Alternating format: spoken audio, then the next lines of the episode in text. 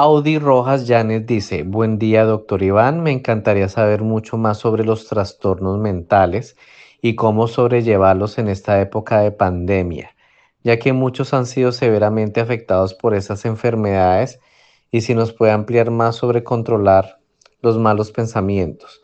Gracias doctor por su gran apoyo y motivación que nos da desde una perspectiva muy objetiva de parte suya. Gracias. Esta pregunta me parece importante. Yo no soy especialista en trastornos mentales. Entonces, esa pregunta sí se la dejaría a, a, una persona que ha estudiado este tema. Pero sí me gustaría hablar sobre los malos pensamientos porque en la neurociencia se habla de la red neuronal por defecto, que muchos conocen como la mente de mono.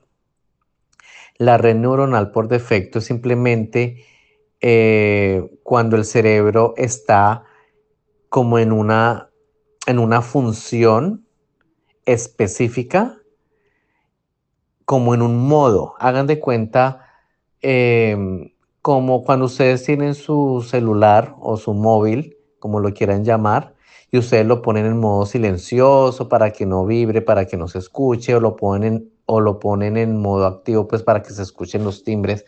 Algo así pasa con el cerebro cuando se pone en modo, eh, en ese modo por defecto. ¿Y qué pasa cuando el cerebro está en ese, en ese modo? Es el modo de alerta. ¿Sí? Es el modo de alerta. Y una de las características principales es que vienen muchos pensamientos negativos. La mayoría son negativos. Es muy curioso que vengan muchos pensamientos negativos y los científicos tienen una explicación biológica para eso, obviamente. Tal vez haya otras explicaciones. Yo les voy a dar la explicación biológica para eso. Ellos dicen que nuestros antepasados eran cazadores de animales y pues estaban siempre como atentos ante cualquier peligro, es decir, estaban siempre como, como un poquito estresados porque podría, podía venir un ataque de algún animal o sí, de algún depredador, etc.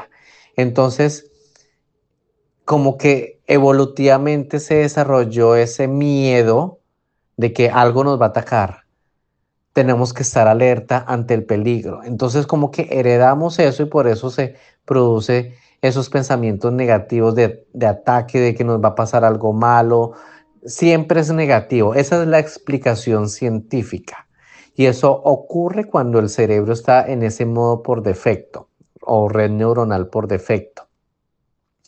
Entonces, ¿esto para qué nos sirve? Para entender de que es normal de que todos tengamos ese, ese, ese, esa red neuronal por defecto. Todo lo tenemos.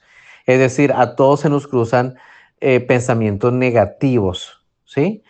Muchos llaman cómicamente a esto la mente de mono. ¿Por qué? Porque los monos son criaturas eh, que les gusta jugar, que son curiosas, que hacen travesuras. Entonces nuestro cerebro cuando está en ese modo hace exactamente lo mismo. Empieza a jugar con los pensamientos, empieza a crear dramas mentales y cosas, ¿sí?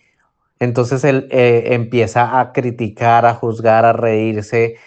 Así es, es como si tuviéramos un mono dentro de nosotros, ni siquiera uno, sino varios monos dentro de nosotros. Por eso, eh, cómicamente se le, se le denomina a este modo la mente de mono. Entonces la pregunta es cómo aquietar la mente de, de mono, es decir, cómo pasar de un modo por defecto a un modo, digamos, más tranquilo que los neurocientíficos llaman el estado de mindfulness o de quietud, ¿sí?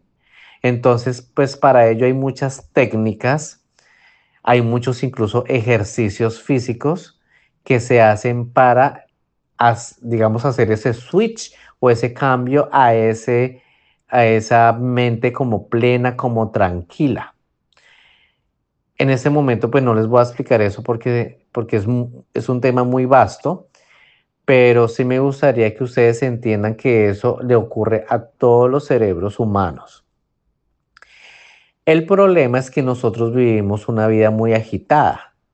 Nos despertamos a trabajar, a estudiar, Es decir, vivimos bajo un completo estrés todo el día, tenemos familia, tenemos hijos, tenemos responsabilidades y ¿qué pasa?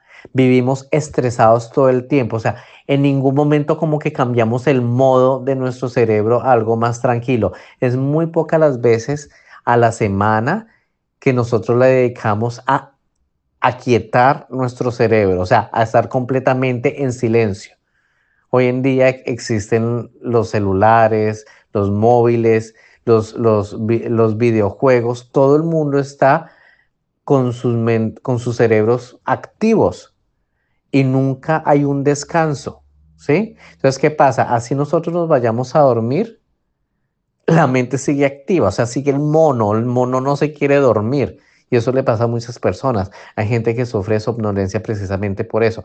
Es decir, aquietar la mente no significa irse a dormir y ya la quiete, no. O sea, aquietar la mente es un proceso consciente, o sea, es deliberado y, y, requiere esfuerzo mental, pero eso es algo que hay que aprenderlo a hacer y que eh, infortunadamente nuestro sistema educativo no enseña a los niños cómo aquietar la mente, cómo silenciarla, eso no se enseña. Claro, se enseña actividad física, pero no se enseña a quietar la mente, a silenciarla, porque sí hay técnicas para eso. Espero le haya respondido a Audi Rojas por lo menos la mitad de su pregunta.